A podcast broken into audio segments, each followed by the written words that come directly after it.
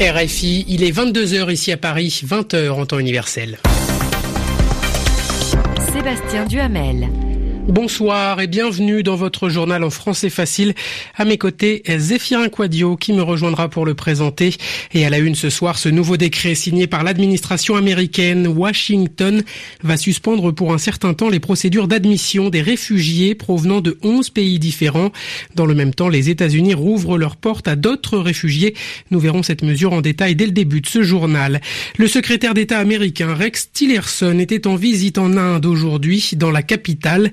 La lutte antiterroriste et le dossier pakistanais ont notamment été évoqués.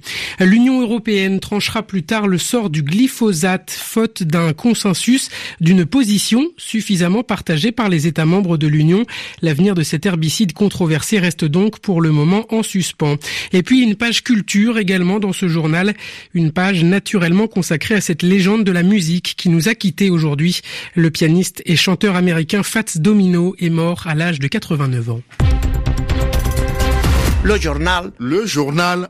En français facile. En français facile.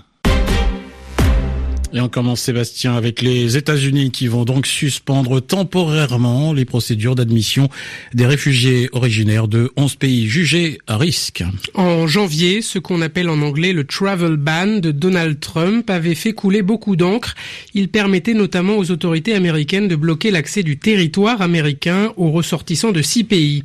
Aujourd'hui, les États-Unis rouvrent ainsi leurs portes aux réfugiés, sauf pour 11 États.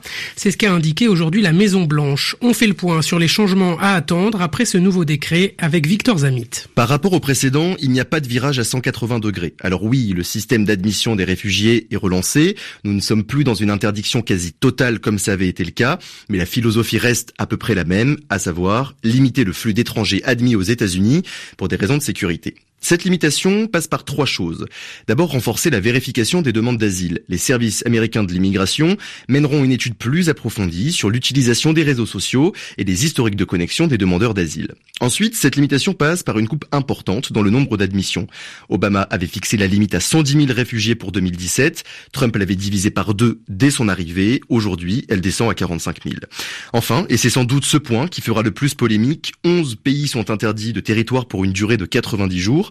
L'administration américaine a refusé de les énumérer, mais selon plusieurs ONG, à part la Corée du Nord, il s'agirait uniquement de pays à majorité musulmane.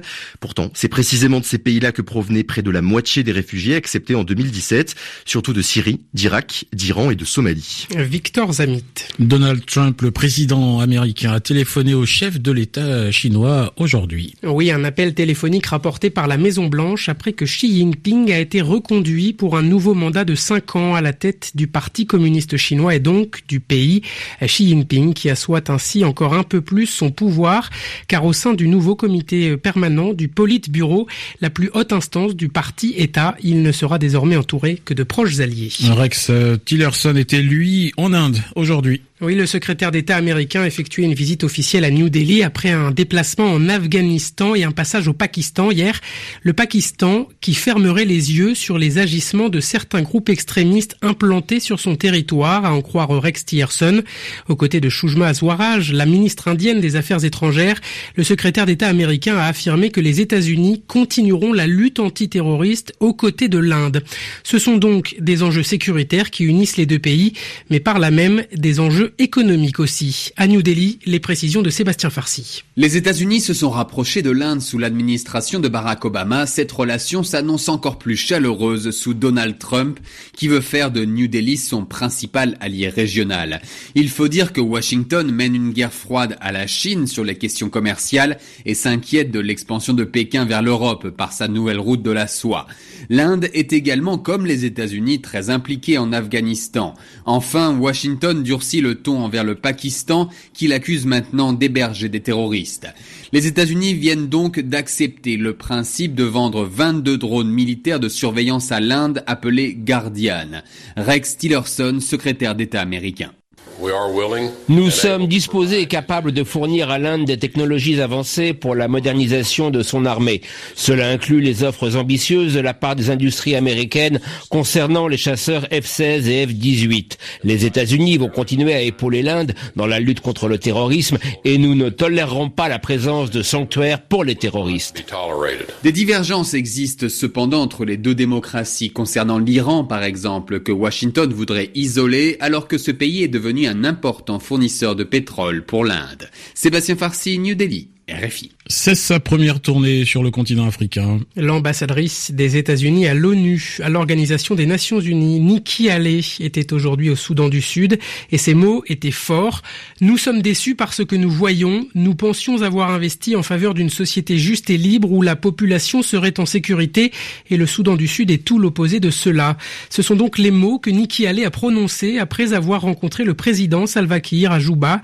Nikki Haley, qui était en début de semaine en Éthiopie, elle doit ensuite se rendre en République démocratique du Congo. L'avenir du glyphosate n'a pas été décidé aujourd'hui à Bruxelles. Et les experts représentant les États membres de l'Union européenne devaient voter en faveur ou non du renouvellement de la licence d'utilisation de cet herbicide controversé.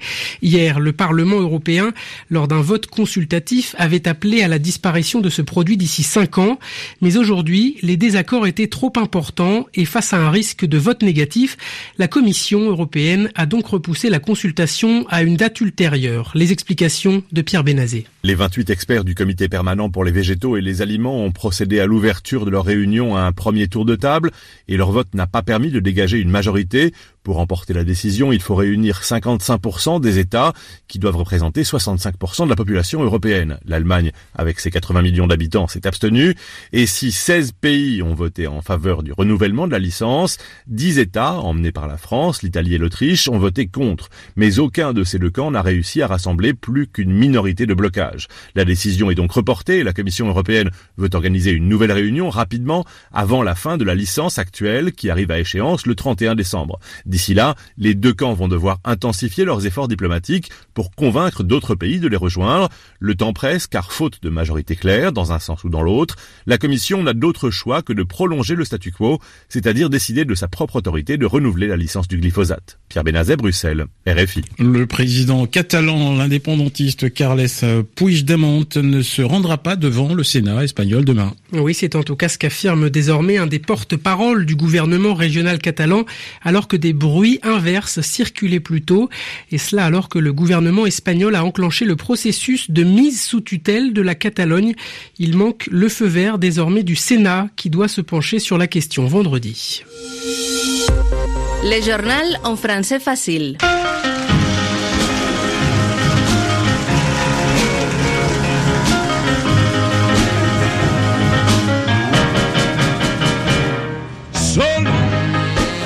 Et vous avez peut-être reconnu cette euh, chanson. Il s'agit de Solong, interprétée par Fats Domino. Oui, Fats Domino, le célèbre pianiste et chanteur américain qui est mort aujourd'hui à l'âge de 89 ans. C'est une véritable légende qui s'éteint. Il restera dans l'esprit des Américains et plus largement des amateurs de musique comme le père du rhythm and blues, comme l'un de ceux qui ont inspiré le rock and roll. Retour sur sa carrière exceptionnelle avec Eric de Salle.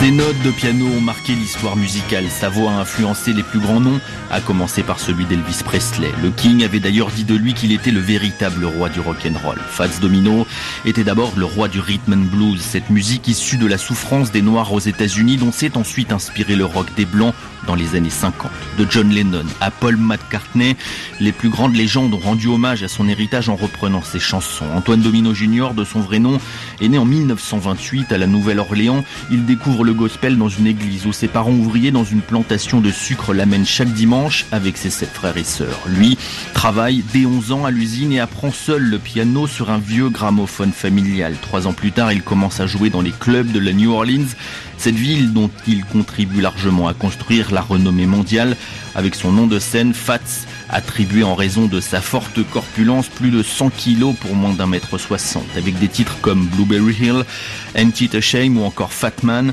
Fats Domino a vendu plus de 65 millions de disques et figure dans le classement officiel des Rock of Fame parmi les 10 plus grands artistes du rock and roll. Eric de Salve, San Francisco RFI. Donc adieu à Fats Domino. Il est 22h10 ici à Paris, 20h10 en temps universel. Merci d'écouter RFI. Merci à Zéphirin Aquadio d'avoir présenté ce journal avec moi.